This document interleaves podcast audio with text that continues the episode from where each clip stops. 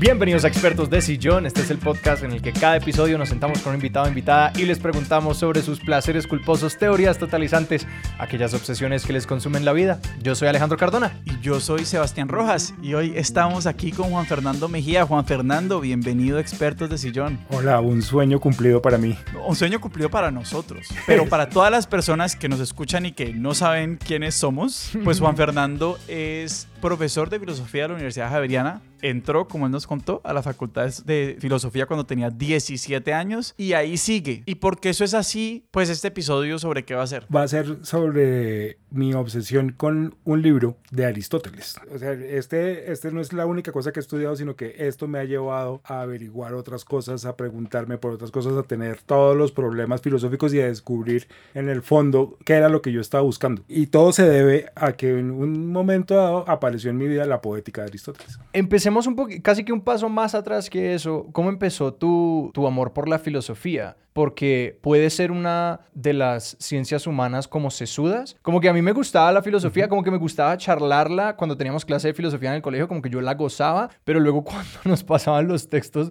yo nunca, por ejemplo, mi novia lee filosofía como por chévere, ella dice, no, me encanta leerla, y yo era como, me parece pesada, me parece sesuda. ¿Cuál fue el lugar desde donde vos te conectaste con la filosofía? Ah, yo siempre digo que mi primera pregunta filosófica se debe a mi mamá. Mi mamá se llama Estercita. Y ella, en un momento en el que ella tenía una vida espiritual, tiene una vida espiritual muy, muy intensa. Imagínate, comenzó a enseñarnos a rezar a mi hermano y a mí, muy chiquitos. Y, entonces nos toca eh, arrodillarnos y hacer eh, este, este, signo de que pones las manos juntas. Y mi mamá, y entonces yo le digo, pero, eh, ¿qué vamos a hacer? Y me dice, vamos a rezar. Y yo digo, ¿qué es rezar? Y me dice, hablar con Dios. Dios, ¿quién es? es? Me dice, Él es el que hizo todo. Y yo le digo, ¿cómo así todo? Entonces después me, me, me dice que es infinito y que, y que, no es, y que es invisible. Entonces yo, mamá, no, eso, eso es algo que, o sea, yo no entiendo. Me dijo, no, no, no, no. No trates de imaginarte que es Dios, trata de entender. Y yo ahí quedé como, o sea, el, el, típico blow your mind. Y ahí ya se me dañó la cabeza porque, porque yo traté de entender de Y aquí estamos eh, décadas después tratando de entender. Décadas después. punto número uno. Punto número dos, Estercita tenía la manía de eh, soñar con que sus hijos fueran cultos pero mi mamá es una ama de casa, mi mamá, eh, mi mamá era eh, dibujante de arquitectura, es una persona que no tenía muchos medios. Entonces, en mi época, en la época de mi adolescencia, vendían unos libritos y, mi mamá iba al mercado todas las semanas y traía uno y los libracos estos se veían bonitos. Y entonces yo vi libros de filosofía desde los 14 años apilarse y mi mamá los ponía ahí como para, vamos a ver si estos piscos alguno agarra y mi mamá nos compraba un montón, o sea, enciclopedias y, o sea, su, su verdadera inversión en nosotros era ponernos las, las posibilidades de, de educarnos. Entonces, esto hace clic con, yo estudié en un colegio, en el colegio de La Salle, tengo que decirlo, y lo chévere de ahí es que tenían dos profesores, filósofos profesionales, que en la época no era normal. Hoy día tú, o sea, hoy, hoy, hoy, hoy, las facultades de filosofía son súper pro y el nivel que hay es muy alto y tiene un output grande de, egresados en todo el país. En todo el país hay facultades de filosofía, los congresos de filosofía colombiana son grandes y son concurridos. En los 80 era, era una cosa muy pequeña y no todos los colegios contaban con un profesor de filosofía, doctor en filosofía. Mi, mi primer profesor de filosofía era un hermano, un religioso de la Salle, un señor de dos metros de alto, negro, el tipo más elegante que yo he visto en mi vida, con la dicción más hermosa del mundo. Porque además tenía el acento de San Andrés, el hermano José Vicente Henry Balbuena se llamaba. Oh. Y era un señor absoluto, o sea, no podía uno no pararle bolas, el tipo era el mejor orador del mundo. Y entonces, y me acuerdo, mis, mis mamarrachos vienen de ver a este man. Este tipo era capaz de pintar en el tablero a cualquier sistema filosófico. ¿Y en el colegio te pusieron a leer la poética o cómo fue ese encuentro con Aristóteles propiamente? El encuentro con Aristóteles ocurre en segundo semestre. No, yo de hecho, yo, yo, me, yo me juraba súper moderno y súper... Sí, muy, muy crítico y muy de avanzada. que era muy cool, era muy cool no leer a los griegos y que no te importara. Sí, como que, oh, no, después de Nietzsche, bla, y... Sí, sí, sí, sí. Entonces, no, más bien Marx y la escuela de Frankfurt y Marcuse y no sé qué en esa época. Pero no, yo llegué a la facultad, el primer eh, curso que a mí me fascinó fue el seminario de los presocráticos. Yo comencé y me enamoré primero de Heráclito y Parménides. Luego tuve un profesor que me miraba así con una cara de, de como de incredulidad y me dicen, dice, no, manito, usted sí no sabe leer.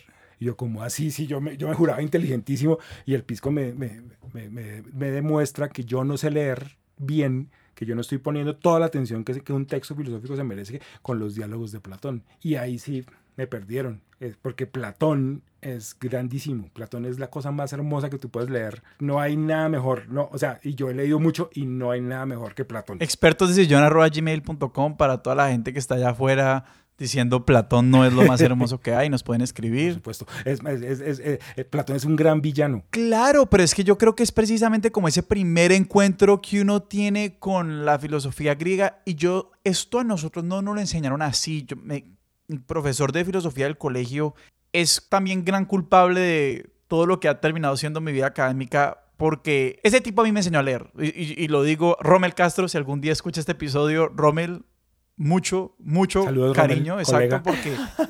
Pero yo sí me acuerdo que igual como en, en, estas medio metáforas y estas vainas que uno usa para poder como, digamos, hacerse una idea de los campos y, y, de las ideas también, como esa dualidad, ese Platón versus Aristóteles, esa tensión que hay que resolver era cuando menos útil. Total. Entonces como, pero siento que a nosotros como Platón fue el héroe y Aristóteles el villano tal vez, como no, no sé claro, y que se, se, enfatiza, se enfatiza más la diferencia que el hecho de que realmente pues son dos pensadores de una tradición como muy cercana, pues, que trabajaron juntos. Dos, tipos que vivieron así malo, malo, 12, de entre 12 y 18 años juntos. Ajá. Eran parche. Sí. Platón hizo unos viajecitos a Siracusa y tuvo un montón de rollos ahí, los escándalos de corrupción más sonados del mundo antiguo lo tocaron.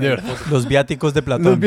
Pero hay una figura que convierte a Platón en un gran villano, que es Nietzsche cuando uno le dice es que es que lo que se inventó Platón, que es la diferencia entre el alma y el cuerpo, o la diferencia entre el mundo sensible y el mundo inteligible, eso nos, nos fregó la vida, porque nos hizo pensar que, que, la, que la vida que vivimos con nuestros placeres y, nos, y nuestras sensaciones y nuestras, y nuestras emociones está en un plano totalmente contingente que no tiene el valor que tienen las ideas que son permanentes, reales, verdaderas y llenas de plenitud. Es esa cosa que estamos mirando al infinito, que, que, estamos anhelando lo que dura para siempre.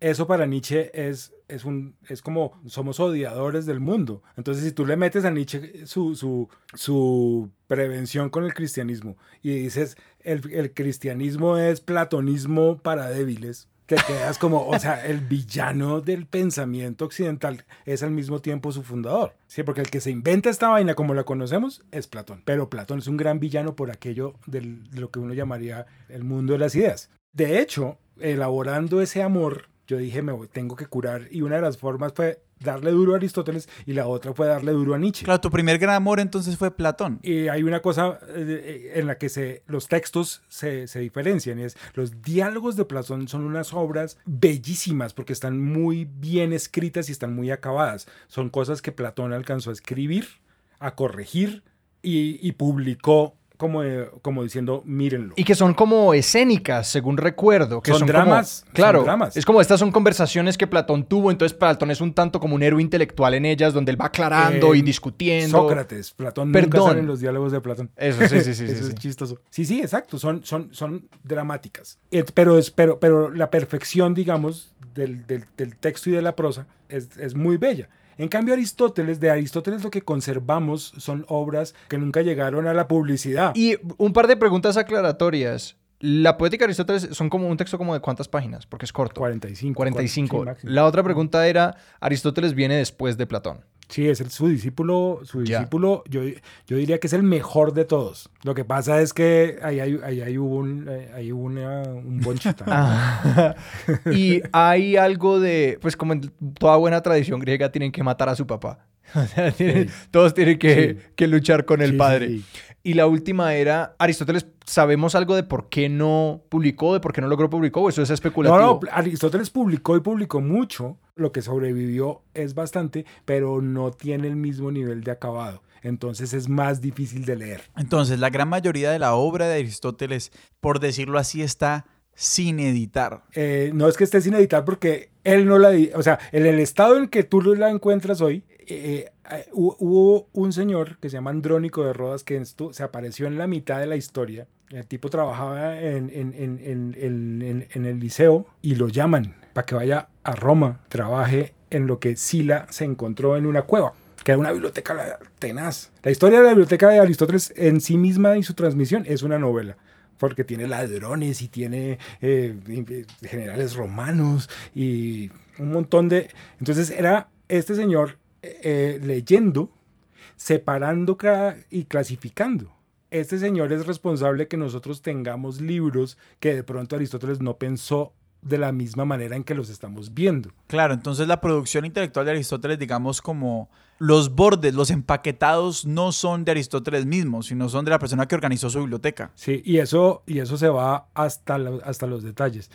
Porque si el tipo tenía que, en un momento dado se rompe el papiro y tiene que intercalar los párrafos, ah, pasa que los párrafos quedan en desorden. ¿Y cómo se dio entonces, o sea, vos eh, te encontraste con este libro de poética? ¿Cómo, ¿Cómo se te fue introducido? En segundo semestre estoy viendo estos dos seminarios del, del profe que me enseña a leer, la profe que me, que me enseña a apreciar a Aristóteles y entro a un curso de historia de la filosofía medieval con un maestro que es un hombre muy sabio y este señor ahí a, la salida dicen, oiga, ustedes ya se leyeron el nombre de la rosa. Ah. Él había recibido ya el, el, hombre, el nombre de la rosa de Humberto Eco en italiano y estaba, es que acaba de salir la, la traducción al castellano. Y un poquito después, o sea, y, yo creo que el marketing funcionó porque era el libro, el libro de Eco y la película con Sean Connery. Es el paraíso ñoño de la época. Y el nombre de la rosa es casi que es una novela policíaca alrededor de la búsqueda del tomo último de la poética. Exacto, ahí es donde aparece, ahí es donde aparece la cosa. Es una abadía benedictina en el norte de Italia donde comienza a haber muertos y, y, los muertos siguen como un orden. O, o, al menos así lo creen los monjes. Y aparece un señor que había sido, había sido inquisidor y le dicen, investigue este misterio porque se están muriendo los monjes. Y, y, descubre que se trata de que todas esas personas de alguna manera han tenido nexo con un libro, con un manuscrito. Y el tipo termina confrontando al, al digámoslo, al, gran eh, director de la biblioteca del monasterio y descubre que el libro, que el libro es el libro segundo de la poética de Aristóteles. Que el cual en realidad no tenemos ningún rastro. Nosotros no tenemos eso. Lo que hace Humberto Eco es contarnos una posibilidad de cómo se pudo haber llegado a perder semejante libro. Es una suerte de fanfiction. Sí, lo es. 100% fanfiction. Además, no, Humberto Eco es el mago del fanfiction porque es una novela negra. En vez de mafia tienes monjes. Porque claro, estos curas, los curas benedictinos están tratando de echarle la culpa a los pobres que son los, los, que, los que antes habían sido herejes, ellos son el chivo expiatorio.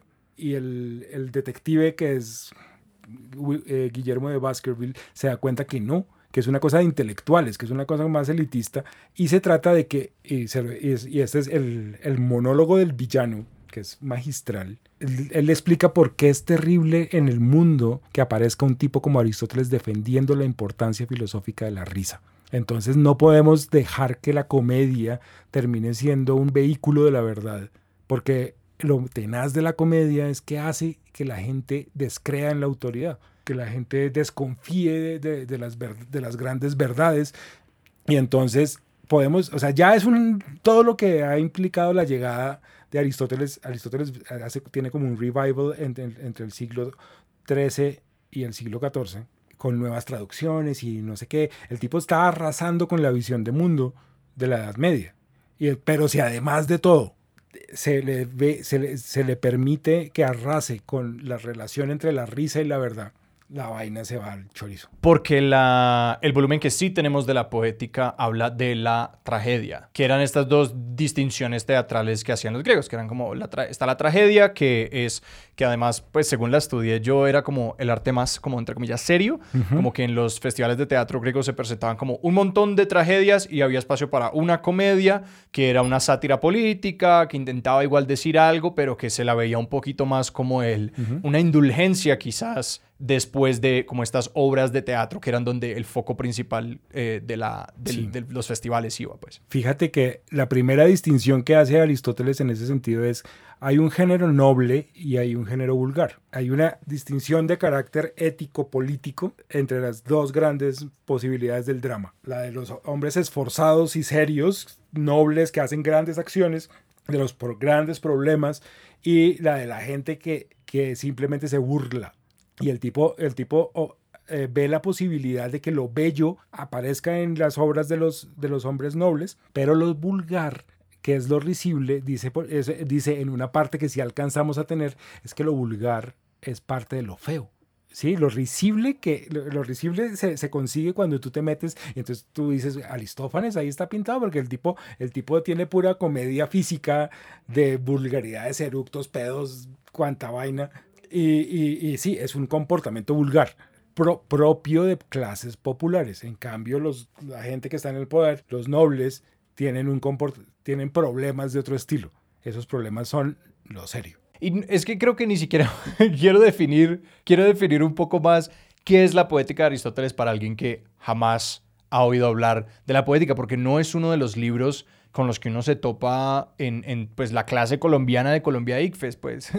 es un libro poco popular, por supuesto, pero uno no sabe cuántas veces ha sido víctima de la sabiduría de la poética de Aristóteles en su vida. Es decir, usted puede no, usted puede no saber nada sobre la poética de Aristóteles, pero la poética de Aristóteles se ha metido con usted desde que usted fue la primera vez a ver televisión o a ir al cine. Y es curioso eso que nos estás contando, que uno es víctima recurrentemente de como la genialidad de la poética de Aristóteles, porque tu historia de encontrarte con la poética de Aristóteles es precisamente a través como de ese truco. Exactamente, exactamente. Lo que, lo que, lo que, lo que Aristóteles quiere, quiere decirnos es cómo funciona la poesía. Y la poesía en este caso estamos hablando del ecosistema de medios de comunicación de la época. Sí. sí. O sea, cuando la gente, es que nosotros pensamos, nos dicen poeta y el poeta es, oh, por allá una, una persona alejada del común, alejada de la vida cotidiana, alejada de los intereses de cualquiera y es más bien una persona como,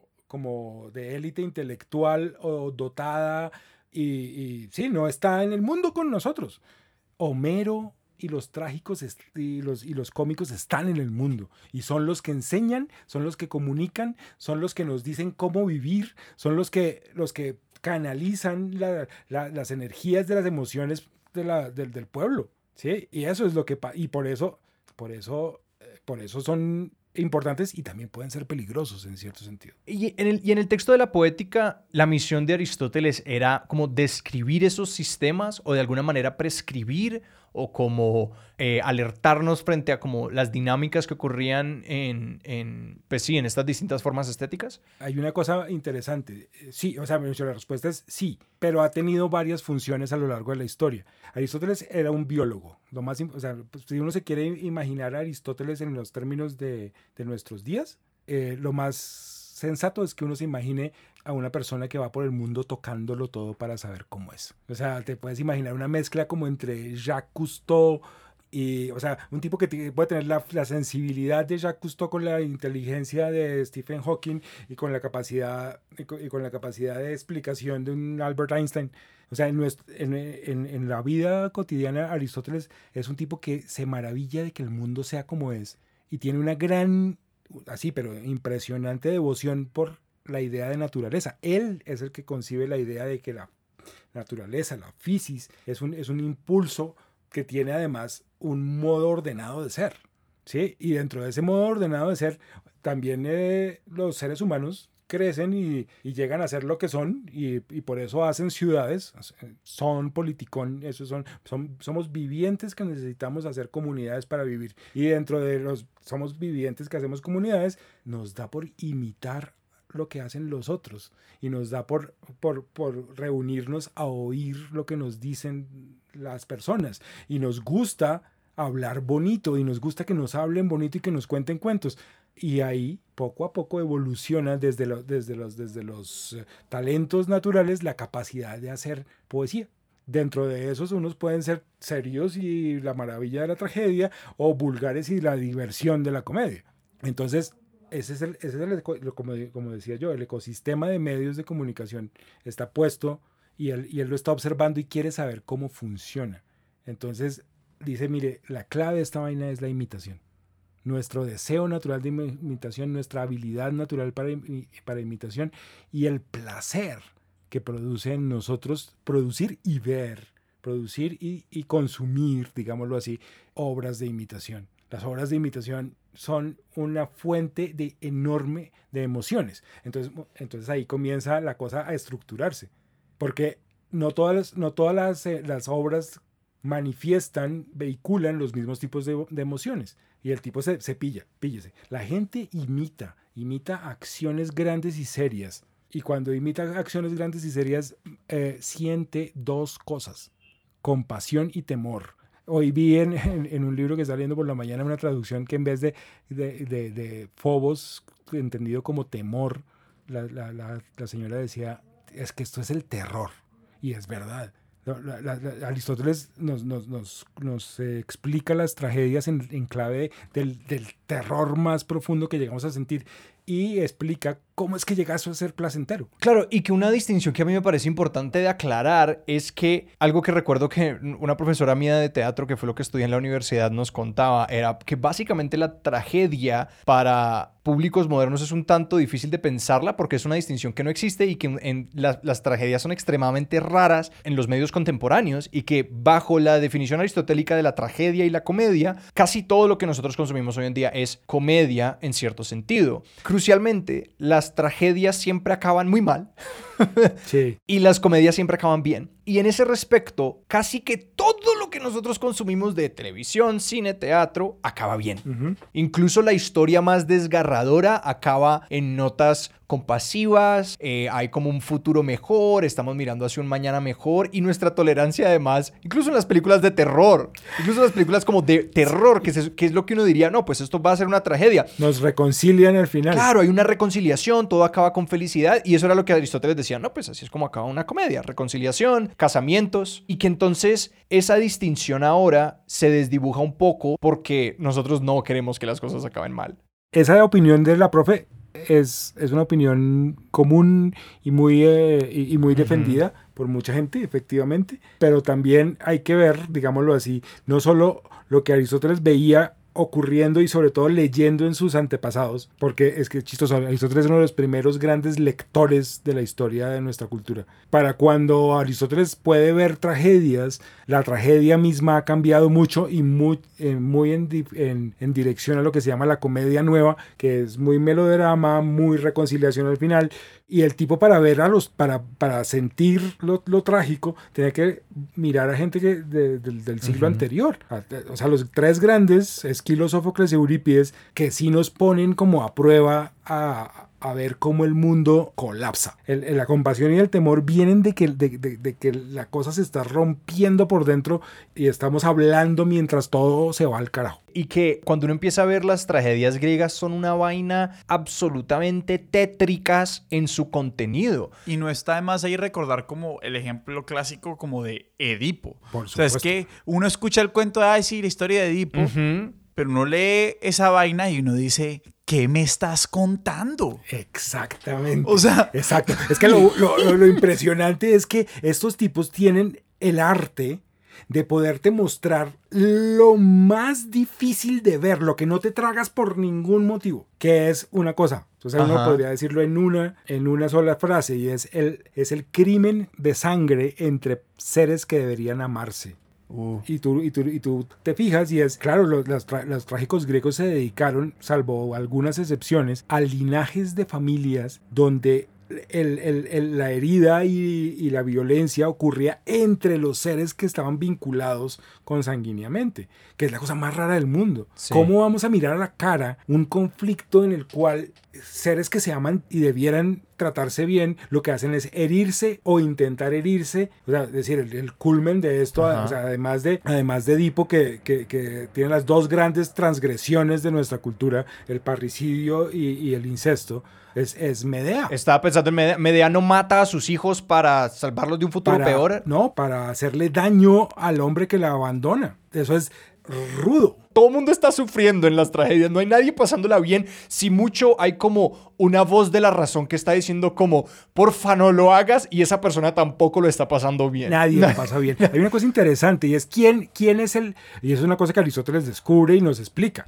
¿Por qué, su- por, por qué sentimos estas dos, estas dos emociones? Porque lo vemos en otro que está en una posición mejor que la que nosotros ocupamos. Porque siempre son reyes y reinas y gente de muchísimo poder en el mundo griego quienes, quienes les pasan estas cosas. Pero no son excepcionales por su virtud, dice. O sea, no es que el man sea un Ah. berraquísimo, un genio, eh, la madre Teresa. eh, no, este pisco está puesto en una posición de privilegio, pero el tipo es falible. Y, es, y comete en un momento dado un error, no porque quiere, sino comete un error involuntario. Esa vaina se llama jamartía. No, y que la amartía además, me encanta esa frase porque, según recuerdo, la amartía es fallar el blanco. Es el descache. Es como por un poquito. Fallaste a la marca. Pero ese fallo del detalle hace que tu vida entera, el mundo como lo conoces, se vaya, se vaya al chorizo. Claro.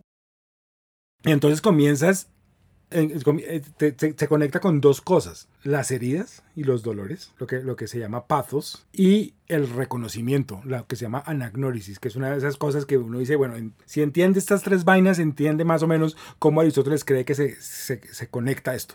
Esta persona que ha cometido un error involuntario le hace daño o se hace daño, le hace daño a su ser amado normalmente, o a sus seres amados y además se da cuenta de algo. Píllese que cuando, o sea, que el ejemplo de Edipo es perfecto porque las tres cosas ocurren en, la mis, en el mismo momento. Edipo se da cuenta de quién es Ajá. y que él es el apellido, de su- el, el- el- el asesino de su padre. Cuando eso pasa, ocurre una cosa como, por ejemplo, que Yocasta se suicida inmediatamente. Yocasta se da cuenta, inmediatamente desaparece de la escena y luego la vemos como, ¡oh! Se colgó. Ajá. Yocasta es la mamá de Edipo.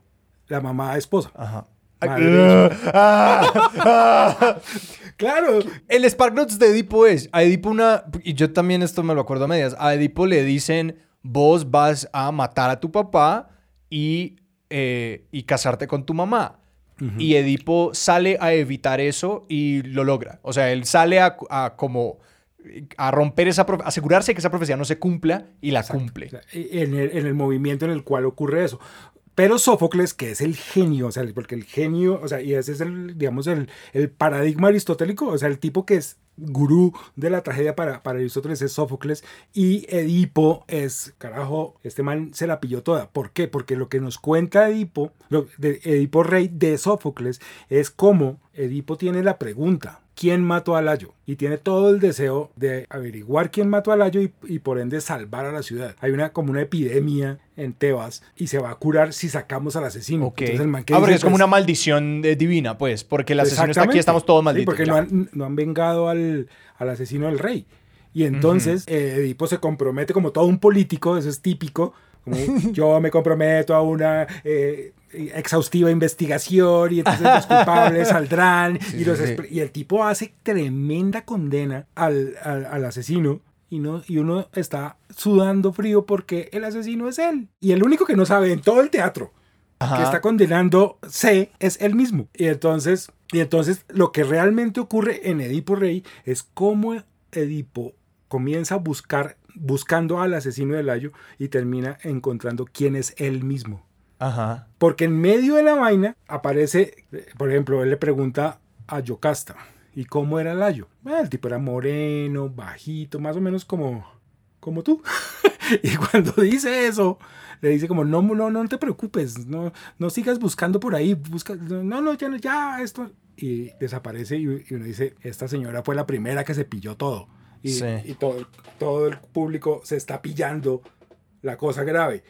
y, y los acontecimientos se precipitan. Por ejemplo, vienen unos mensajeros de Corinto que le traen malas noticias a, a Edipo y le, y le dicen, tus papás, tu, tu papá se murió. Y él, entonces, en cierto sentido es una mala noticia porque tu papá se murió, pero no era tu papá, tú eres adoptado. Toda la verdad sobre Edipo se sabe, se sabe en, la en el primer acto. El, el- el adivino Ajá. le dice toda la verdad en la cara, pero el tipo no tiene cómo, cómo encontrarlo. Sí. Y la maestría de Sófocles es que Edipo, por medio de los testimonios y de las noticias de, los, de las personas humildes, logra reconstruir el asesinato de Layo y su propio origen. Termina, porque, es decir, sus papás, los que él creía que eran sus papás, aquellos que él quería proteger, no eran sus papás, sino que habían terminado, dando- terminado de adoptar a un niño que venía eh, recogido por un pastor en el, en el monte, pero no sabían que era el hijo de Te- de- del rey de Tebas que quería destruirlo para que no lo matara, porque Layo Ajá, también ajá. sabe que su hijo lo va a matar. Pero ahí hay una, una pregunta que, que no sé cómo se integra, o sea, yo no sé formalmente esto cómo está integrado como en la poética dentro de la estructura de la tragedia, pero una de las cosas que siempre me ha interesado de Edipo es estas ideas mismas como sobre el conocimiento y los saberes, pues porque exacto, todo se sabe desde el principio, o sea, como que el oráculo lo dice, y este man está en el mundo como casi que sab- sabiendo todo esto, pero precisamente lo que nos contabas, se da cuenta por testimonio de gente humilde, o sea, logras armar ese rompecabezas. Entonces como por un lado está, está como esa tensión y esa complementariedad entre como los saberes de quienes importan cuándo y también está esto que nos venías contando de como un poquito la filosofía eh, política de Aristóteles o al menos una versión de esa que era como la tragedia como cierto tipo de conocimiento que sí importaba y que sí era serio versus la comedia. Entonces como no, no sé cómo están implicadas esas dos ahí. Fíjate que Aristóteles está mirando para entender a Sófocles, que es un tipo del que, del que lo separan dos generaciones por lo menos. Eh, Sófocles está en la pura mitad del siglo anterior y él quiere entender qué es lo grande que el tipo hace tan bien. Y ocurre una cosa. Los un trágico como Sófocles está tratando de, de averiguar hasta dónde llega la posibilidad de un ser humano de entender sus acciones y de realmente hacerlas por sí mismos. Y la gran evidencia de todos los héroes trágicos es que uno podrá intentar hacer lo que cree y lo que quiere y lo que entiende, pero siempre la gran consecuencia de esa vaina es que el mundo se va a ir al chorizo. No es que sea imposible actuar racionalmente, sino que uno tiene que ser más vivo a la hora de actuar racionalmente, prudente a la hora de actuar ra- racionalmente, porque si uno se va con toda, y fíjate, Edipo tiene una, un, gran defecto. Edipo es inteligentísimo y se la pilla, se pilla todo. El tipo resuelve el, el- el- el problema de la esfinge y, y- libera a Tebas y por eso se cree el chacho y por eso es el rey. Y esto todo es precuela, ¿no? O sea, lo de la esfinge es como Es la precuela. precuela, sí, tal cual. Edipo, muy creído, cree que todo lo que entiende es como él lo entiende. Y no se ha pillado que cuando uno se mete con Apolo, eh, la vaina es a otro precio. Porque este dios sabe, tiene un punto de vista distinto. Tu punto de vista podrá ser muy chévere, pero es un puntito de vista así todo chiquitico. Y tú no entiendes porque además los dioses no hablan claro. El camino, el camino de los dioses, el camino de los oráculos, es el camino de la interpretación. Entonces, expertos de sillón eh, eh, se va al, al- al- episodio con Catalina, por Dios, que lo explicó súper bien cómo funciona un oráculo. O sea, un oráculo se interpreta a partir de las preguntas, un oráculo no te da la respuesta directa. Y eso y es la embarrada de Edipo. ¿sí? Entonces Edipo le embarra porque cree que entiende al dios. Y lo, que, y, y lo, y lo que se va a dar cuenta es que le va a tocar sufrirlo para poder entender. Y cuando lo entienda, va- Pero en ese sentido ro- rompe el sistema platónico, porque si es el sufrimiento, que es algo absolutamente corporal lo que lleva al entendimiento, entonces no hay tal cosa como el mundo de las ideas que existen allá afuera. Ah, no, claro. Por eso a Platón le daba tan duro y, se gastó se gastó toda la República explicándonos el peligro de la, de la, de la tragedia y las leyes también, otro buen pedazo explicándonos el, por, qué esta vaina está basada en nuestras pasiones, está, está basada en lo que nos dice la entraña más profunda y entre más nos apasionamos por las tragedias, más poderosa es en nuestra vida el dominio que tiene sobre nosotros las pasiones. Entonces, por un lado, las pasiones y por el otro lado, la aparición del elemento popular. Hay una cosa muy, muy, muy, muy, muy bella y es que, es que los dioses hablan, y, pero no los entendemos. Y, y entender significa pasar por las palabras de los hombres y sufrir con la información y con la verdad que nos muestran los hombres y, y en últimas, pues en- entregarnos a ese dolor. Fíjate que lo que el paso siguiente es que Edipo se saca los ojos y se autodestierra. Algo que a mí me parece fascinante es que como que los griegos vivían un poco en este como universo cinemático de Marvel que vivimos ahora, pero era como ellos estaban tan familiarizados con estos personajes que para ellos como que hablar de Edipo no era hablar de cualquier persona, era alguien como que vivía en la imaginación colectiva de una manera muy sólida. Entonces que Sófocles al plantear es como casi que una reflexión sobre un héroe que ya conocemos, casi como que cuando ahora alguien hace como qué pasaría si hiciéramos los cuentos de hadas de manera realista, ¿no? Como qué pasa si estos caracteres realmente existieran allá afuera en el mundo y cuál es la gran falla de estos, que es un texto como que ya es reflexivo sobre textos anteriores, que es como profundamente metanarrativo en ese sentido y que pues Edipo está luchando con una historia que le cuentan al comienzo. Es como que, que a veces yo pienso en Edipo como este, esta historia que como que la metanarrativa siempre ha estado con nosotros en una manera, porque se piensa como un invento casi que muy contemporáneo y, uno mira esos textos y es como, no, no, no, no, no. Es decir, había una curiosidad profunda y nos trae de vuelta la poética por qué contamos estas historias, qué nos dicen estas historias sobre lo que pensamos del mundo. Y ahí tanto en Sófocles como en Aristóteles se ve estos dos pensadores diciéndonos como paren bolas a lo que significa el valor que le damos a nuestra propia inteligencia. Y más allá de eso, Aristóteles diciendo como no, párenle bolas a la historia en sí misma. Y de por qué nosotros nos vemos atraídos a estas emociones, salen preguntas de ahí sobre como la indulgencia de ver a otros sufrir incluso. Claro, esa es una una cosa que, el propio Aristóteles lo, responde y lo responde de una manera misteriosa, porque efectivamente, ¿por qué nos gusta ver sufrir a los otros y sentir compasión y temor? ¿Por qué, nos asomamos a ese bordecito del daño inminente que pueden padecer nuestros seres queridos o nosotros mismos? Y él dice, porque cuando nosotros experimentamos esas dos emociones trágicas, también se da la catarsis. Y ese es, ese es chistoso porque esa palabra está ahí en el final de la definición de tragedia, pero no la explica en el resto del, del, libro. Y entonces le toca a uno ir por allá a la política, donde hay un pedazo, y, y, y, hacer todo un montón de reconstrucciones para entender, porque, porque el tipo sí le da un lugar. Y nos, y nos dice claramente una cosa que es, es que la tragedia produce un placer. La el efecto de lo, de lo, trágico es placentero. Lo que pasa es que es un placer raro. Es un placer raro. Y, la teoría aristotélica del placer es tremenda teoría porque dice que es la perfección del acto. Ahí pasan, ahí pasan varias cosas porque uno cree que, que, la, que la catarsis es descarga. Normalmente uno... pero no, la catarsis es limpieza. Catharos en griego es limpio. Catarsis es el proceso por medio del cual uno se limpia. Y se puede uno. Y, catarsis lo, traduce cuando uno usa un purgante. Lo que, lo que le pasa a uno eso es catarsis, pero psicológicamente también es posible limpiarse el alma sufriendo y llorando y experimentando este temor. Aristóteles dice que, por ejemplo, en, la propia poética, a veces nos duele tanto y nos emociona tanto que algo terrible esté a punto de ocurrir, vaya a ocurrir y finalmente no ocurra. Y eso es que, es, es que me parece fascinante, inclusive los paralelos con lo que decías antes de, de que entender es pasar por las palabras de los hombres y sufrir. Y ese como pasar por las palabras, que me parece que es a la vez pues lo que hace el público en una tragedia, pues porque a la larga igual ver un pues ver una puesta en escena es de una forma pasar por palabras.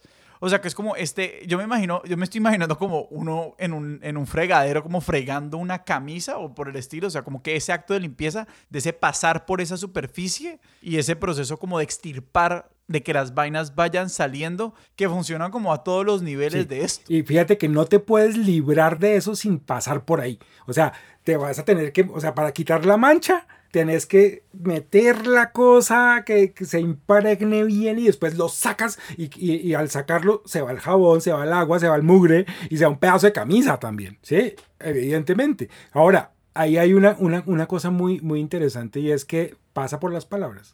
Eh, o sea, uno experimenta la cosa y solo por experimentarla se logra librar de ella. Eso, eso pasa por ahí. Tú decías, es un trabajo de las palabras. Y ese es uno de los problemas de Aristóteles cuando la gente eh, sopesa el valor de su explicación. Porque para mucha gente es como, jue madre, lo más pasional que ha podido pensar Occidente o los griegos que es lo más visceral que ocurre y lo más, y lo, y lo, y lo más sensible este man no lo está explicando en términos racionales. Entonces es como, o sea, ahí sale el señor Nietzsche y decir, a ver, no, te, no te pillaste que esta vaina es el espíritu de la música. Y entonces es, esas palabras tienen sonido, tienen melodía, son capaces de volver mierda al que las escucha, incluso aunque no las entienda. Y Aristóteles es un intelectualista, dice, es que lo que más me jode, lo que más me, me destruye cuando, cuando veo la situación es que la entiendo y porque la entiendo sufro. Sí, esa, sería como la polémica. No, y claro, y Nietzsche está diciendo como, yo la sufro porque la estoy sufriendo. Sí. Yo no necesito intelectualizar esta vaina para ver que hay alguien allá afuera sufriendo y sufrir por esa causa. Porque, y, es en gran. Sí, o sea, como que los dos tienen la razón. Sí, y además yo no elevo el sufrimiento al, discurso, sino que lo elevo al canto. Al mm. canto. O sea, el, héroe trágico es el que es capaz de cantar mientras el universo se, colapsa. Pero si hay un lugar, y esto nos lleva como a la. A, a una de mis como cosas favoritas de la poética, que es yo tomé una clase de teatro de estructura y análisis de, de, como de estructura teatral. Como el gran, la, la, espina dorsal de esa clase era ver como estos seis elementos de la poética. Y como para definir esos elementos tenemos como la trama, que son las acciones que se desenvuelven, como los eventos. Luego está el carácter, que son estos pues personajes, las, las, las y cómo definirías eso, eso como esta definición de personaje según Aristóteles. Estaría, sería el carácter y su pensamiento. O sea, lo que, lo, que, lo que es chévere es que el personaje como tal todavía no existe como una unidad, ¿sí? Y, de hecho hay, hay, hay personajes, lo que uno llamaría personajes, voces en la, en la escena que a veces no tienen, no tienen sino, sino voz, o, a, veces, a veces no tienen pensamiento, y a veces uno nunca se entera cuál es su, su modo de reaccionar. Uno se, que son esos tres elementos. Y que el tercero es, pues, el pensamiento, que según yo lo entiendo, es como esta gran idea global de la pieza, como a qué apunta la pieza, o me equivoco. No, o sea, estás muy bien orientado y, es muy bacano que, que, que, la gente lo mire desde el punto de vista de, de, la dramaturgia. Porque Aristóteles fue... No, perfecto. Es que así lo vi yo, así lo vi pero, yo. Pero, pero, eso nos ayuda a entender cómo nosotros que aprendimos en las, en las categorías aristotélicas vemos a veces las piezas teatrales. Y es que las vemos como libretos. ¿Sí? Las vemos como discursos que se tienen que adaptar a la, a la escena. Aristóteles fue el primero que dijo una cosa que es bárbara, que es la representación escénica no es esencial al poder de la tragedia. O sea, no me puedes contar esta historia en cualquier orden, no me lo puedes contar de cualquier manera. Hay una asociación, lo que él llama la verosimilitud y la necesidad. Tiene que haber una, una, una, una unión causal entre los elementos. Y cuando tenemos eso claro, podemos decir, bueno, entonces, ¿quiénes son los que sufren? Los que sufren son personas que están dispuestas a obrar de determinada manera y piensan de determinada manera y se expresan de determinada, de determinada manera. Entonces yo construyo primero la acción, la trama. Esa trama me va a modificar a los personajes y Aristóteles nos dice cómo calcular a los personajes de alguna manera. Necesito al, al, al, al que sufre más, y necesito a los que sufren con él, a sus, a sus parientes, a los que él va a dañar o a los que él ha herido o a los que van a sufrir junto a él y que, que son elementos que todo el tiempo están poniéndole el extra a mi dolor, a mi temor o a mi compasión. Y, el, y, y cómo conecto un evento con sus consecuencias define si puedo yo amplificar las emociones. Eso es, eso es una cosa maravillosa. Y Aristóteles dice, este, esto es como si funcionara un ser vivo. La tragedia está viva. ¿Por qué? Porque cada uno de sus órganos cumple una función. No, y que claro, empieza a hablar de esa manera como de la, de la, de la economía de la narración, como que empieza a dar unas pautas de lo que pues uno estudia ahora como a la hora de escribir, a la hora de generar dramaturgia, y es como todo orientarlo alrededor de las funciones que cumple, que no es una tarea en absoluto fácil ni de identificar, ni de, ni de como intuir a la hora de, de, de desarrollar eh, una narrativa. Exacto. Aristóteles propone un test. Suponte que tú tienes un pedazo, un, verso, o que, o que, tienes una escena, o que tienes eh, un movimiento de, de, uno de los actores. Dice, si, si la cosa funciona igual con la presencia o con la ausencia de ese elemento, ese elemento no, no, corresponde ahí. O sea, e, ese elemento te está ayudando a resolver o no. Si, si lo quitas, te das cuenta que no se resuelve. Ah, bueno, entonces la vaina sí funcionaba. Pero sí, pero si, si lo dejas, si lo dejas y no pasa nada, o si lo quitas y no pasa nada, entonces el hecho de que cada cosa tenga una función, es, eso es, esa es la esencia para mí de la teoría clásica del arte. ¿sí? que es orgánica. La gente dice, oh, es que Aristóteles dijo que el arte eh, imitaba la naturaleza. Eso significa imitar la naturaleza. Ah, claro, que todo obedece una función. Del y una sí, pregunta que me queda allí es, eh, cuando Aristóteles privilegia la trama, como que esta secuencia de eventos, yo tengo como esta pelea con la trama y como con la sobreimportancia que le damos sobre la trama, porque yo creo que un efecto como secundario de, de- la importancia que ha tomado la trama y la narrativa y la historia y los spoilers en nuestra cultura es que se vuelven como una meta en sí misma, como si esa experiencia de estos eventos impredecibles o de estos eventos que queremos saber qué pasa después fueran el punto cuando el punto era, pero estos eventos nos llevan a una idea, nos llevan a dar a conocer algo, sea sobre la naturaleza humana o sobre estos personajes la experiencia que ellos tienen. Básicamente, eh, Aristóteles sí le daba eh, como toda esa importancia o es algo que nosotros hemos pervertido o cómo es eso. Yo creo que nosotros tenemos una, una en nuestra cultura de, de consumo, no nos juzgamos cuando buscamos la, la gratificación inmediata. Ajá. No esperes. O sea, en un momento dado, no sé, Iron Man le va a coger el guante a Thanos y entonces la vaina se va a resolver de alguna forma, Ajá. pero vas a necesitar, o sea, y fíjate que vas a necesitar después que la escena se replete, se llene de N ejércitos y haya un montón de efectos y hay un montón de luces y un montón de sonido. Aristóteles dice, pues no, uno debería poder lograr lo que tiene que lograr con los recursos poéticos, con la capacidad de componer la acción, de decir unas palabras, de pensar unos personajes. Y eso eh, te pone un reto, o sea, es decir, tú vas a alcanzar todo ese placer, pero necesitas, y le dice Aristóteles a los poetas, el criterio de belleza es la magnitud. Dice, ¿qué? ¿La magnitud? ¿Lo grande? Sí.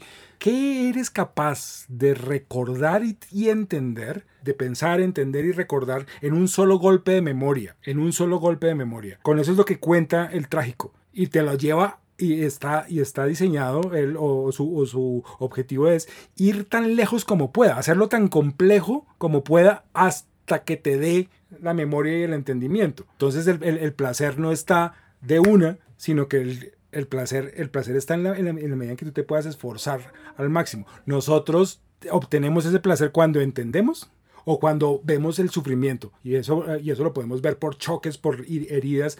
Para Aristóteles la cosa, el, el verdadero placer viene de que te esfuerces.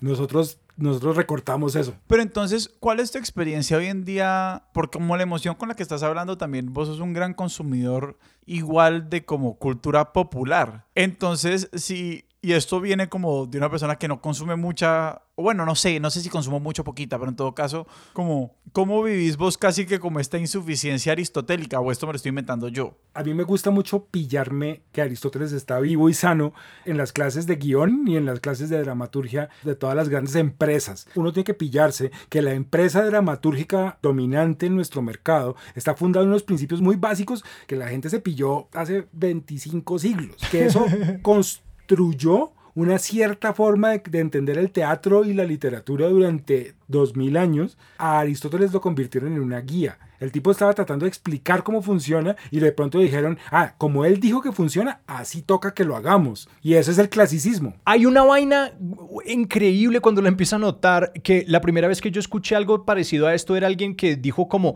en el momento en el que nosotros podemos describir una estrategia narrativa se convierte en cliché y que la descripción entonces se convierte en prescripción. Que entonces lo que le pasa a Aristóteles es que él, él- él- él llegó ahí diciendo, oigan, esto es lo que yo observo que está ocurriendo. Y lo que uno lee es como, ah, esto es lo que debe ocurrir. Y, y que entonces uno cae como en una cámara de eco donde la, la importancia del análisis de la narrativa se convierte en la importancia de que diseñemos narrativa. Por ejemplo, algo hasta 1907 los cineastas se dedicaron en su mayoría más o menos a hacer TikToks, como que Méliès y los hermanos Lumière y Edison eran unos TikTokers. O sea, los manes eran como, oigan, vean esta cosa visual que yo me inventé y que luego en un momento se, se decidió que el cine también, como tantos otros artes, tenía que ser narrativo. Sí. Como que fueron cayendo en estas formas y que yo cuestiono mucho como, pucha, eso qué tan aprendido es y qué tan inherente es a lo que nosotros queremos en nuestro arte. Absolutamente. Ese, es, ese, ese elemento es, es clave para la crítica. O sea, hay, hay- hay gente que lo, que, lo, que lo usaría como un rasero para medir lo que te satisface. Y uno podría coger los, los criterios aristotélicos y, y- y todavía juzgar cualquier producto hollywoodense y decir esta vaina va a pegar, no va a pegar, porque es que el que se pilló cómo pegan las vainas es Aristóteles. A mí es que me hiciste acordar de, de una de mis películas favoritas, que es Adaptation. Son dos guionistas, dos hermanos. Uno es un buen guionista y el otro es un guionista mediocre. Pero el que está ganando la carrera es el guionista mediocre porque se fue a un seminario donde le dicen cómo contar historias. Y está tratando de convencer a su hermano intelectual que vaya al seminario para que lo desbloqueen. Y cuando el man se va al, al seminario a que lo desbloqueen, ¿a quién se encuentra? A un gran gurú de estos de estos hollywoodenses y que le está enseñando la poética de Aristóteles. y entonces es lo, lo chévere es que cuando esto ocurre, la película cambia. El tipo está luchando con adaptar un libro sobre un- el ladrón de orquídeas y el tipo entiende los sentimientos, se imagina el personaje, las orquídeas, la mujer, el hombre, no sé qué, todo es interesantísimo, súper experimental, súper raro, pero el tipo está fregado porque no puede contar la historia porque no hay una historia que contar. Y se encuentra a este gurú y la película, se- la, la película comienza a tener eh, suspenso, comienza a tener, eh, tiene hasta una persecución, a balaceras y vainas y... Ah, o sea, cuando el personaje dentro de la película entiende que tiene que haber una trama, la película empieza a tener trama. Exacto.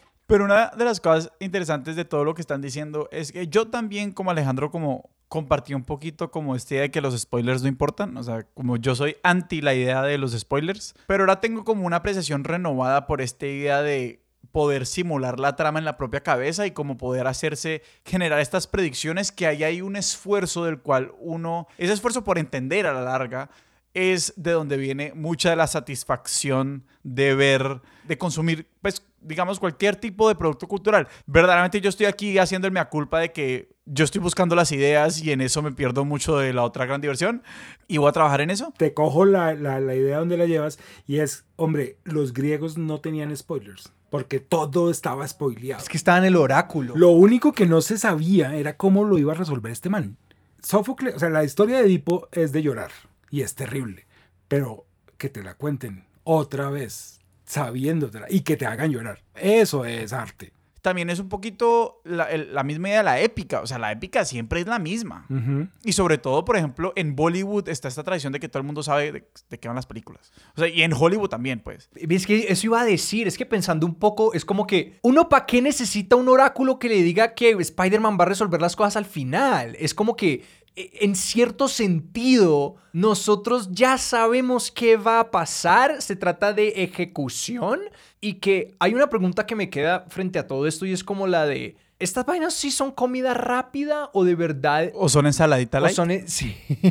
¿Es comida rápida o ensaladita light? Yo realmente lucho como con estos dos impulsos contrarios que míos, porque uno es como el snob que dice como, pero busca, como, ¿qué es la película del, del Criterion Collection que te puedes ver ahora? Y la otra es como que yo me quiero ver la última de los Avengers.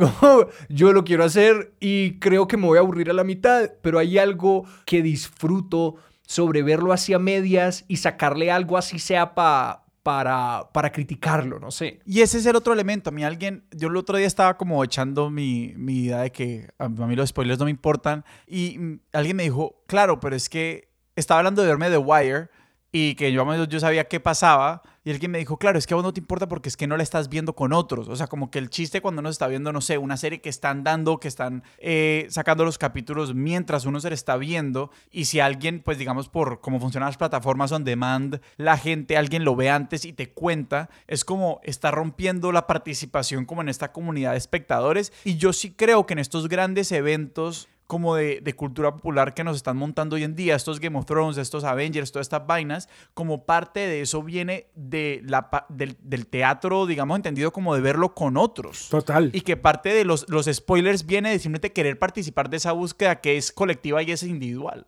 Yo creo que si todos hubiéramos tenido solo los trailers de Game of Thrones última temporada y no la última temporada, habríamos sido felices. Habríamos sido mucho, más, felices tienes toda la razón. De, lo que, de lo que fuimos cuando la vimos, porque hicimos algo que fue juzgar desde la idea de la trama. O sea, es la fuente grande, chiquito, prolongado, complejo, simple. es la, es la fuente de nuestro, de, de nuestro placer. Pero, pero, pero, ¿cuál es el punto? O sea, decir, estás seduciendo, estás seduciendo y quieres llegar al clímax de una, no, no puedes. Tienes, o sea, tienes, o sea, nos, nos hiciste esperar dos años.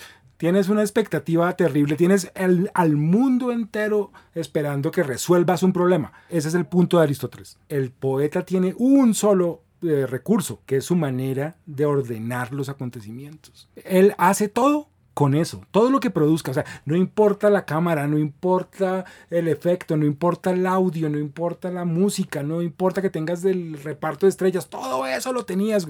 Es decir, era más, era más emocionante ver la cantidad de trabajo cuando uno se ve los, los, cómo se hizo Game of Thrones, uno le parece, uy, esos manes, o sea, me reconcilio, yo, o sea, no, no, no tengo derecho a juzgar después de que se gastaron meses haciendo la escena de los White Walkers, no sé qué, pero es que el poeta, y ahí sí eso es Wise y el otro pisco, tiene una sola, una, una, sola arma, que es su inteligencia. Así como yo tengo que gozarme lo que me gozo, pasando por el trabajo de entender y ver los signos y, y saber lo que viene, tengo que entenderlo para gozarlo, o para sufrirlo, o para lo que sea. Este señor tiene que pensar cómo lo entiende él, y tiene que pensar cómo lo entiendo yo, y tiene que pensar cómo se ve cuando se entiende.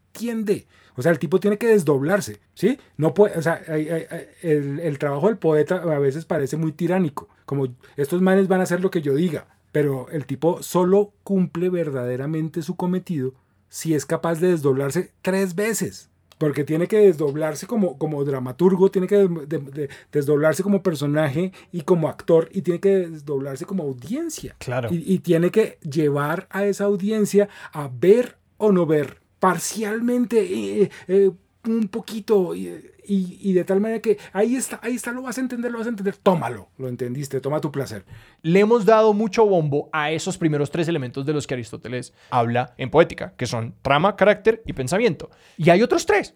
Y que esos otros tres yo casi nunca los pienso. Uy, pero son fundamentales. No, pues sí, y creo que me contés de eso, porque sí, son sí, sí. dicción, melodía y espectáculo, que para mí dicción y melodía incluso es como, ¿qué es esta redundancia? Espectáculo, yo soy como, pero la dicción y la melodía caben dentro de espectáculo. O sea, ¿qué son esos otros tres elementos de la poética? Y esas vainas reivindican el blockbuster que es puro espectáculo, por ejemplo. Eh, creo, yo creo que hay una, hay, hay, el principio como que, que, describíamos ahorita que era el orden y el orden es jerárquico como hay como una cosa fundamental Ajá. como un core y lo otro tiene niveles como de como de fundamento pero, pero van disminuyendo según, según avanzas en la definición entonces el espectáculo es lo más externo y la trama es lo más interno y lo más fundamental entonces si fallas en el espectáculo es menos grave que si fallas en la, en, en, en la trama.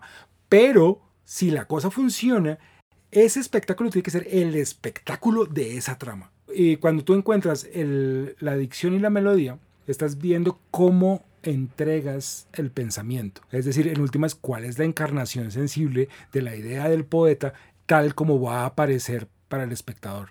O sea, el libreto. El libreto en, el, en términos básicos de lo que se dice, las líneas que se tienen que decir, y eso no solamente dice algo, sino que suena de una determinada manera porque son versos yámbicos. ¿sí? Y entonces ahí el ritmo es importantísimo. Hay que, hay que recordar que los griegos del siglo V, los que está, la, la, gente que está eh, viendo a Sófocles en el teatro, están en plena transición de la tecnología de la comunicación, apenas están comenzando a aprender a leer. Y lo que dice Aristóteles es que ese es el, el, el, metro propio de la tragedia porque es el que se parece más a la conversación. Nosotros, dice Aristóteles aquí en la poética, dice, eh, nosotros espontáneamente decimos muchos jambos y no nos damos cuenta. No es una cuestión de rima, es una cuestión de metro, es una cuestión de ritmo, ¿sí? Y es una cosa que es increíblemente seductora y los, los griegos estaban, venían de, de, de, de educarse con los hexámetros de Homero, que son más largos y son como más regulares y sirven para que uno cuente historias largas y, la, y, y alargue el cuento. El espectador trágico está oyendo la cosa en uno o dos dialectos. Eh, los diálogos, los diálogos de, de los personajes están en ático normal, pero los coros no siempre están en ático. Los coros hablan como, siguen hablando griego, pero griego al modo de otros lados. Y suenan bonito. ¿Qué Ático es la, la región de Atenas, es? Sí, Ok, ok. Vos decís ático normal, como si. Yo, yo aquí haciendo como "Ah, todo el trabajo. ático. No, es que es, uno, uno vive, o sea, todo el que tiene una teoría totalizante del universo vive en un barrio chiquito desde el cual ve todo el mundo, entonces cree que todo el mundo sabe. lo que- Sí, Todo el sí, mundo sí. conoce su barrio. No, por supuesto. Exacto. De esos tres elementos finales, para terminar de, de responderle a Alejo, esos tres elementos finales son, es chistoso, están en el final y son totalmente dependientes de los tres primeros, pero son en últimas lo que uno oye, lo que uno ve y lo que uno siente. Entonces, de dónde, el punto es, no la vas a lograr si crees que ellos te van a dar el poder. Es como eh, o sea, eso es lo que creían Vice y compañía, que, que cogiendo esos tres iban a lograr el poder, porque el poder estaba era en la trama. Y creo que es como lo que, revintiéndonos a ese ejemplo de, de vos contándole a los ejecutivos de Hollywood, es como que si uno es capaz de como comunicar ese mensaje, de digamos yo decirte como que Edipo mata al papá y se casa con la mamá, pero que el impacto de eso, hacértelo sentir, esa memoria, No, pero de hecho es que lo más cagada es que no es Edipo mata al papá y se casa con la mamá. Es, porque de hecho como a la larga como el incesto y el fratricidio son incidentales al hecho de que él está buscando un asesino que termina siendo el Eh, mismo. claro, Exacto, ese O es el punto. como lo más El hijo de punto puta, no es- lo más hijo de puta de todo esto no es que como no es que lo más duro es que el man se casa con la mamá y mata al papá, sino No. que se está buscando un asesino que es él. Sí, lo más duro es que se da cuenta, Ajá. porque el, el tipo pudo haber pasado por la vida sin saberlo y lo supo. Y que uno necesita vivir esa cosa. Y sin dicción, sin melodía, sin espectáculo, no está esa puesta. Es que todos esos son los elementos de la puesta en escena. Son como ese gran trabajo que ahora incluso, bueno, el director tiene que considerar todos los elementos, pero alguien que está poniendo esa puesta en escena sabe como el poder de darle a la marca en lo que viene a esos elementos teatrales y que cuando vos hablas de que la magia en adaptation está que cuando el escritor de adaptation entiende una cosa, la película a sí misma cambia su modo de contarse. Eso es como ese gran casamiento de contenido y estructura que cuando uno lo describe es como que no, no, no es que no te lo puedo contar. Cuando uno se da cuenta como de esa colisión de la forma y el contenido, de que ambas se hablan y se cuentan una historia la una a la otra y resultan en ese producto, es que uno quiere salir a recomendarle a todo el mundo lo que sea Por que uno se acaba de ver. Sí, claro, claro. Pero entonces, fíjate que se cumple el, el- el asunto de la organicidad. Estas, estas partes interiores básicas de la comprensión logran hacer poderosas las palabras, los sonidos y la producción en su conjunto. No, que se extiende la metáfora no solamente dentro de cada elemento, sino a la interacción de esos elementos. Pues es el todo. O sea, las partes no son separables del todo. Sí, por eso es que Aristóteles dice que la clave de la, de la tragedia es que sea una. El poder de la tragedia es su unidad. Sus partes confluyen de tal manera que la fuerza de la historia aparece en todas ellas y por medio de todas ellas. En cambio, fíjate que uno dice, tengo la, la, la epopeya, la epopeya la puedo prolongar un montón. Sigue teniendo como base la unidad, pero yo a la, a la epopeya le puedo hacer incisos, le puedo contar pequeñas escenas, la puedo, la puedo alargar, la puedo alargar muchísimo. Juan, poniéndome el sombrero de crítico más cruel en esta situación y pensando en la poética como esta obsesión filosófica de tu carrera, de tu vida, de tu, de, tu persecución intelectual, lo más cruel que se me ocurre decir es, hay cosas más importantes. Oh, sí. La poética se refiere al los medios audiovisuales que y esto soy yo siendo cruel, pero lo, lo está preguntando Alejandro, que es como, pues si, si alguien mirara el arco de lo que yo hago con mis días, es como que pues no, no viene viendo nada más importante que lo que consumimos, pero te la pongo la pregunta a vos, como de, claro, vos te enfrentás, o sea, vos en tus clases de filosofía, vos hablas de moral, vos hablas de, la, de Dios, vos hablas del más allá, vos hablas de, de la naturaleza humana, ¿por qué cuando nosotros te preguntamos, bueno, y te dijimos, bueno, te vamos a dar el gusto, hablemos de algo que tiene que ver con filosofía, vos nos dijiste, ah, ah, no es ninguna de esas cosas, es la obra fundacional de los productos audiovisuales. ¿Por qué? ¡Ay, qué, gran pregunta! A ver, y, me gusta mucho que, lo pongas como, oiga, usted se dedicó 30 años, a 45 páginas, para entender por qué Hollywood nos da gusto y nos rasca la barriga. Hombre, en, en cierto sentido sí, en cierto sentido no. Yo, yo estoy seguro que si alguno de mis colegas oye el podcast va a decir, pero Juan Fernando se equivocó acá y fue impreciso en tal parte y no sé qué. Y, pero eso no importa. El recorrido que hay detrás de la posibilidad de hablar contigo, con, eh, con ustedes, como estoy hablando hoy, me llevó, por ejemplo, a entender lo que Aristóteles piensa de la naturaleza. El, hecho de que eh, eh, esta, la existencia de la poesía en la vida humana tiene un lugar y obedece al orden general de lo que somos y de lo que es el conjunto de la realidad. ¡Pam! Entonces me tocó estudiar la física, me tocó estudiar las, hasta las partes de los animales, un montón de cosas, porque este man habla de que la- cuando uno dice que este libro se llama Poietique, resulta que esto es una técnica. Y entonces yo pasé mi primer- la primera parte de mi vida, la primera parte de mi vida tratando de entender qué significa técnica, tecné en, en griego y, cómo fue que Aristóteles se craneó una teoría de eso, que es de cómo la producción humana se relaciona con la producción de la naturaleza. Y ahí necesariamente tenía que, que- que- que aparecer la acción humana y la, y la ética y la moral. Y hay un montón de elementos éticos que aparecen aquí. La, la idea de que hay una acción esforzada es una idea ética. La idea de que hay una, un- una acción noble o la idea de que hay un error moral y que hay hombres que todo eso es ética. Y lo peor, lo más difícil es que a Aristóteles se le ocurrió la bendita palabra mímesis, que es la imitación de la naturaleza, y no la explicó. El tipo, el tipo la usa un, un montón en la física y en la biología, y entonces O la explicó, pero no Pero tenemos, no la tenemos, el lugar ajá. donde la el- explica. yo, yo entiendo que mímesis es esto, no. Y entonces eso me, y eso me, me botó al. Si uno hace eh, medición de datos y estadísticas de las palabras en griego, uno se da cuenta que en un momento dado la palabra mímesis no la usaban mucho, llegó Platón se disparó esa estadística y ese man nos hizo, nos, nos hizo el favor de regalarnos la idea de mímesis que nos explica qué es una imagen, qué son las palabras, qué es el discurso, cómo funciona la poética, la, la- la política, perdón, y cómo, y, cómo, y cómo funciona la naturaleza, porque el man se craneó una idea de la naturaleza. Yo me fui y anduve 20 años persiguiendo esa palabreja en toda la obra de Platón. Y entonces sí, me, abrió, el- me abrió el mundo. Entonces, esta es la punta del iceberg. La poética de Aristóteles para mí es la punta Ajá. del iceberg. Es porque mucha gente cree que entiende qué pasa cuando dice una tragedia es una acción eh, noble eh, que tiene un final donde uno siente compasión y temor. ¿Está seguro que lo entiende? Y entonces ahí comienza mi trabajo. Entendamos qué es ver el mundo de esa manera. Cuando, eh, por ejemplo, eh, en cierto momento Platón se plantea, ¿cuándo comenzamos a entender que podemos decir mentiras y sin embargo funcionar con ellas? ¿Cómo es posible decir mentiras? ¿Por qué? O sea, en serio, ¿por qué se pueden decir mentiras? ¿Por qué puedo hablar del no ser?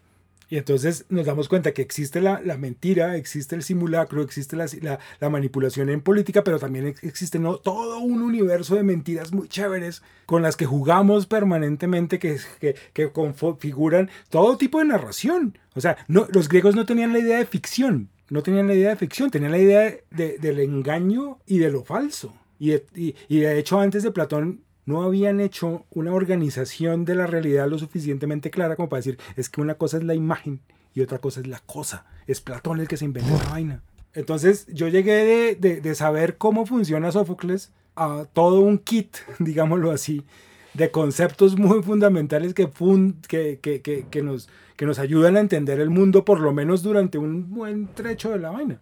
Yo tenía un profesor que era muy chiflado y el man se, se montaba se montaba en su maleta, en la, maleta en la que cargaba todos los libros, y decía es que la filosofía es como un carrusel, no importa dónde termina, que igual va a volver al mismo sitio, y el tipo se salía del salón brincando como si fuera en un caballo, era un señor de 80, 70 y pico de años, un cura jesuita todo gordo, paisa, queridísimo, y hay que montarse y hay que salir, y entonces yo me monté en la poética, a los 19 años, comencé tal vez 18. Pero de ahí para adelante puede descubrir el mundo tratando de ver por qué es que uno se planta delante de un montón de gente que se hace daño y lo disfruta. De, de esa pregunta salen todas las demás.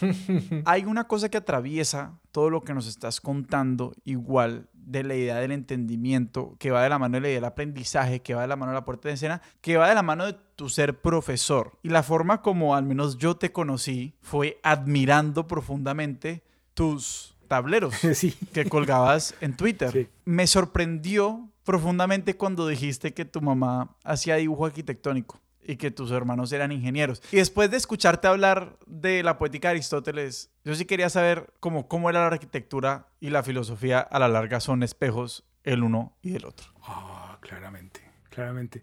Yo creo que hay una, una cosa que está a la base de ambos, que yo creo que es como la esencia, yo creo que hay una esencia del pensamiento. Si, si, si, si, si yo la he identificado en el trabajo que hago con la escritura, es porque, porque la base es el grafo, el, el grafo es el trazo. Y lo digo y lo digo por padecerlo y sufrirlo y disfrutarlo. No hay forma más concreta del pensamiento que el dibujo. Yo creo que eh, está, está ahí, es ya en, en el, el, pensamiento aparece, se crece, se desarrolla en, posi en, posibilidades gráficas para mí. Y eso lo aprendí no solo de mi madre, Estercita, sino de Marianita, mi tía, su hermana, que es diseñadora gráfica y es una gran y es una gran influencia intelectual en mi vida. Ellas me enseñaron a ver y siempre pusieron lápices en mis manos. Entonces hay, una cosa interesante porque es muy concreto, yo uso colores y líneas, pero también eh, implica un montón de abstracción y, lo, y, y la filosofía pasa por la, por, por la posibilidad de tener una experiencia de la abstracción. Eso suena, eso suena raro,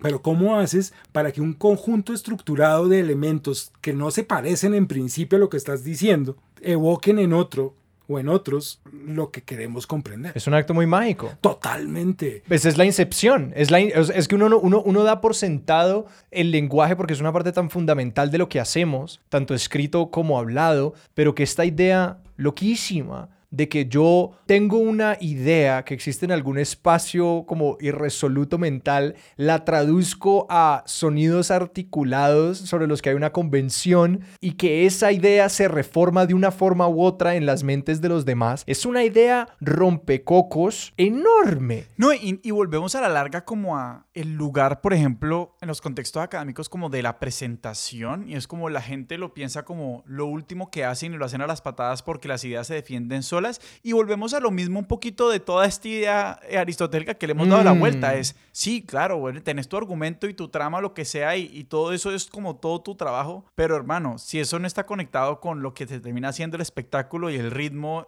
y las palabras que vas a usar, no vas a, no vas a lograr ese viaje completo del entendimiento. Total, y hay que decir una cosa, no se puede hacer solo. Eh, o sea, es, es, es, o sea, para mí es crucial. Yo me pongo, o sea, yo tengo mi cuaderno de dibujo cuando estoy tratando de resolverme un problema en un texto y, y, y son, es un cuaderno de dibujo grande y yo necesito poder mover el brazo mientras dibujo para mí. Pero la verdadera magia del entendimiento es cuando yo estoy trabajando para ti, para mis estudiantes. Es, eh, mi cerebro funciona gracias a que ellos están ahí.